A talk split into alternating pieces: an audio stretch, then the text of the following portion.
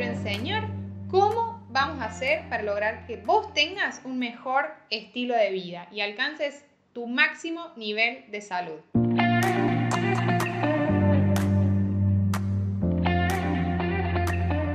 Hola, hola, hola, bienvenidos al primer episodio de Nutrición con Melissa Mansur. Queremos que te informes, que aprendas y que apliques cada uno de los consejos que tenemos para vos. Te cuento que el primer miércoles de cada mes hablaremos sobre alimentación saludable, hábitos alimentarios y todas las preguntas frecuentes que tengas para hacernos. Pero los tercer viernes de cada mes tendrás recetas que te ayudarán a aplicar todo lo aprendido. Así que no te pierdas ningún episodio.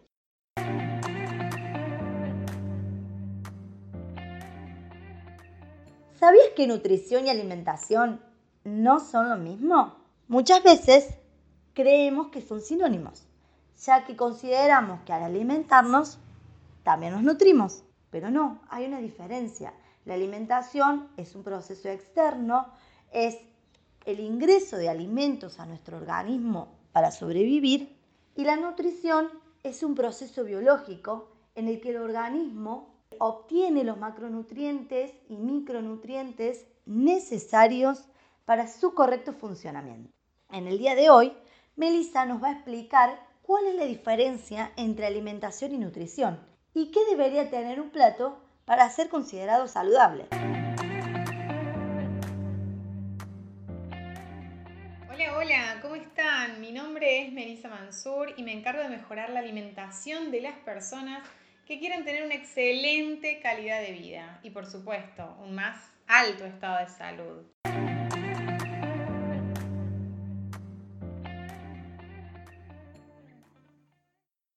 Bueno, en primera instancia vamos a tratar de explicar un poquito mejor a qué hacemos referencia con alimentación y nutrición. En este caso decimos que alimentarnos es un acto voluntario. Nosotros decidimos qué vamos a ingresar en nuestro organismo. Es un acto externo, ¿cierto? Elegimos, escogemos dentro de la posibilidad que tenemos en nuestro entorno ¿Qué es lo que vamos a llevar a nuestro interior?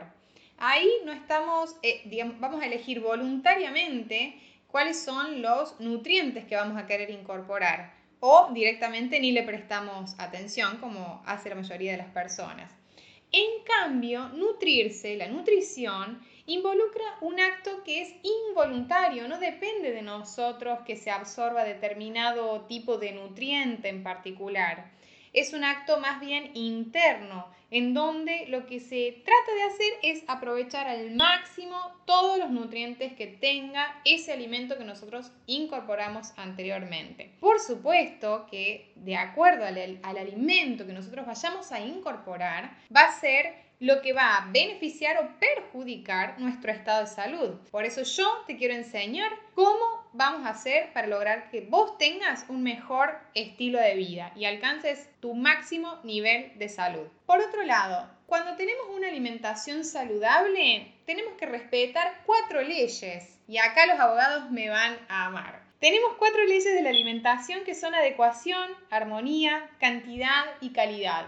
Y esto habla un poco de respetar los gustos de cada persona, de adecuar esos gustos y la necesidad que vos tengas de acuerdo a la etapa biológica en la que te encuentres. No va a ser lo mismo la incorporación de un alimento eh, para un bebé de 6 meses, 8 meses, un año, que para un adulto mayor. Hay ciertas diferencias que se van a ir demarcando de acuerdo a la edad biológica. Eso habla de la adecuación. Además de la edad biológica en la que vos te encuentres, va a depender de tu estado físico, de si haces actividad física, si haces ejercicio solamente en un gimnasio, por ejemplo, o si sos un profesional en cuanto a la actividad física que vos desarrolles. Messi no va a comer lo mismo que María, por ponerte un ejemplo, que va al gimnasio una hora todos los días, ¿cierto? Bueno, en cuanto a la armonía, hablamos un poco de comer de todos los alimentos, no privarse de ninguno, no hacer esas dietas que son disociadas, que las, dietas que hablan de comer todo el día solamente un solo alimento, no, más bien hablamos de tener una armonía, de que de todos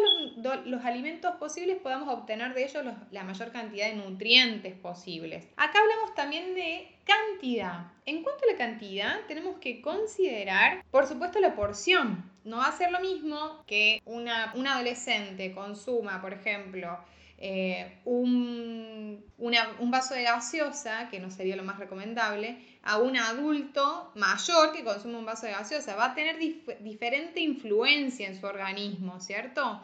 Va a repercutir negativamente en los dos, si es que la consume habitualmente, y va a influenciar en su estado de salud, por supuesto. Por eso es que se recomienda respetar muy bien las porciones, las cantidades de los alimentos que querramos incorporar. Todo en exceso siempre va a ser malo. Y también hablemos acá de calidad. Cuando decimos calidad, ahora se está hablando mucho sobre alimentos que sean orgánicos. Esto hace referencia a que tengan menor cantidad de pesticidas, de agroquímicos. Y está bueno que de a poco vayamos internacionalizando en ese tema porque em, vamos a lograr aportar a nuestro organismo una calidad excelente en cuanto al nutriente, por ahí liberándonos un poco de todos los tóxicos, los químicos que llevan a este alimento hasta la mesa del consumidor, ¿cierto? Y por otro lado, acá en cuanto a calidad, quería hacer un pequeño resumen sobre los alimentos que son ultraprocesados. Tratemos de volver siempre a lo natural, de consumir lo que menor de ingredientes tenga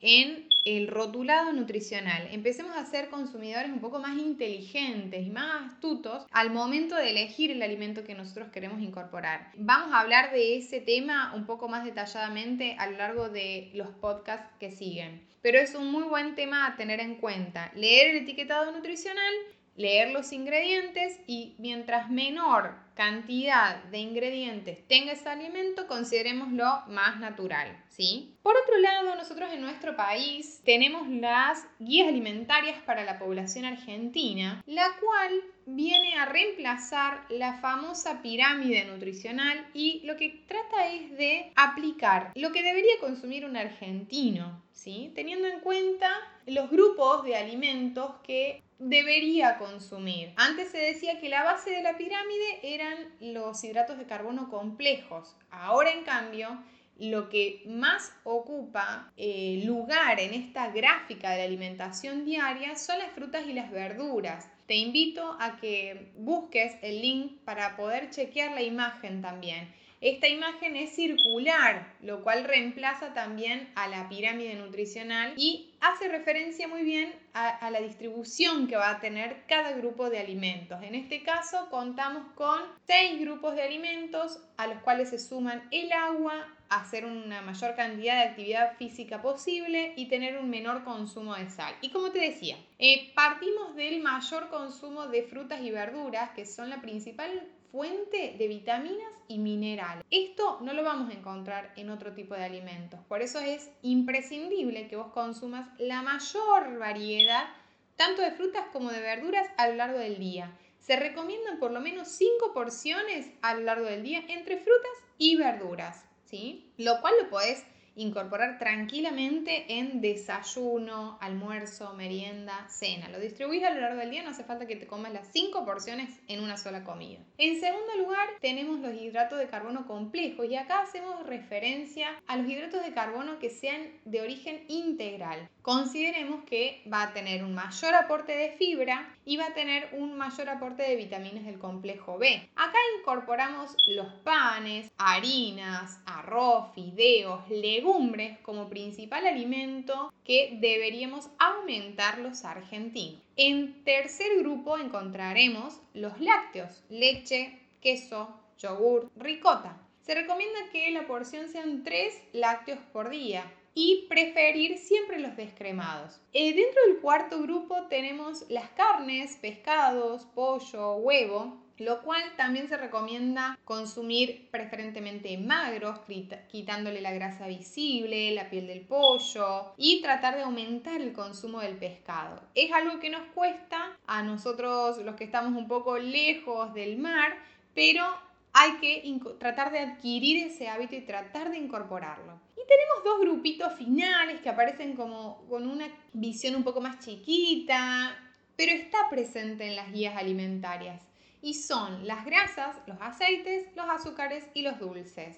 y se presentan de modo llamativo, con un color naranja, con un color eh, rojo, como llamándote la atención, que sí, los están presentes en las guías, lo podés consumir, siempre y cuando vos moderes la cantidad, que no sea diariamente. Nosotros los nutricionistas hablamos mucho sobre la regla del 80-20 o el 80% de tu día, de tu día, de tu vida diaria que sea con alimentos saludables y el 20% con aquellos alimentos que sean saludables a nivel emocional, les digo yo, que sean estos alimentos que te den placer, que te saquen el gusto, sin privártelo, porque si no, no podrías llevar adelante una alimentación saludable, privándote de ciertos alimentos, ¿cierto? Ya vamos a hablar más adelante también de este tema en los siguientes podcasts. En tercer lugar, me gustaría hablarles un poquito sobre cómo es el armado del plato saludable, cómo cómo ayudarte a vos a que tengas un plato saludable que tenga todos los nutrientes. Haríamos referencia ahí de que tu plato, yo te diría que lo partas visualmente en tres partes, ¿bien? La mitad de tu plato trata de incorporar todo lo que son las fibras solubles e insolubles. Y acá yo te lo digo técnicamente y te lo voy a bajar a tu contexto. Dentro de las fibras solubles e insolubles encontramos principalmente las verduras. La fibra está presente en algunas verduras en la piel y en otras verduras, o sea, en la piel y en que se puede consumir, ¿cierto? Que no sea desechable y en la pulpa y a su vez en las semillas. Bueno, tenemos que tratar de incorporar variados colores en cuanto a las verduras y tratar de consumir algunas crudas y otras cocidas para hacer esa modificación también de la fibra y ayudar que se pueda absorber mejor a nivel intestinal. Bien, Ahora quiero que traces una línea en la otra mitad que te queda del plato y a su vez la partas a la mitad, es decir, que te quede un cuarto de plato. En ese cuarto tratemos de incorporar lo que son las proteínas, proteínas preferentemente de origen animal. Y hablo acá del el grupito de las carnes, huevo, pescado, pollo. ¿sí? Es importante por la recuperación muscular, porque nos aporta hierro, porque nos aportan también ciertas vitaminas. Entonces tiene que estar en nuestro plato diario. Y en el otro cuartito que te queda del plato, yo te pondría los hidratos de carbono complejos, que abarcan este grupo de las harinas integrales preferentemente, que puede ser arroz, polenta, fideos integrales, legumbres. Acá esto te va a gustar. También entrarían lo que son las papas, las batatas, el choclo, la mandioca, ¿sí? Lo consideramos como hidrato de carbono complejo, aparte de que nos van a aportar fibra, pero es por su composición química. Y fíjate que ahí ya en esos tres datos que te pasé, te nombré directamente los tres primeros grupitos que tenemos dentro de las guías alimentarias para la población argentina. Pero me estaría faltando algo muy fundamental, que es el aporte de algo que te sume un poquito más de fibra con algún postre que puede ser una fruta, agregarle algún vasito de agua para hidratarte correctamente, disminuir el consumo de sal y aumentar el consumo de condimentos que sean aromáticos, como por ejemplo laurel, tomillo, perejil, salvia, lo que vos eh, sueles usar, ¿bien? Como para darle un poquito más de sabor, de intensidad a estos alimentos y tratar de reducir de a poco el aporte de sodio principalmente.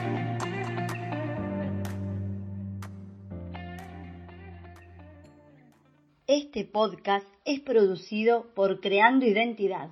Somos una consultora de comunicación y marketing en salud. Creamos contenidos comunicacionales que aporten valor a tu empresa. Seguimos en Facebook e Instagram.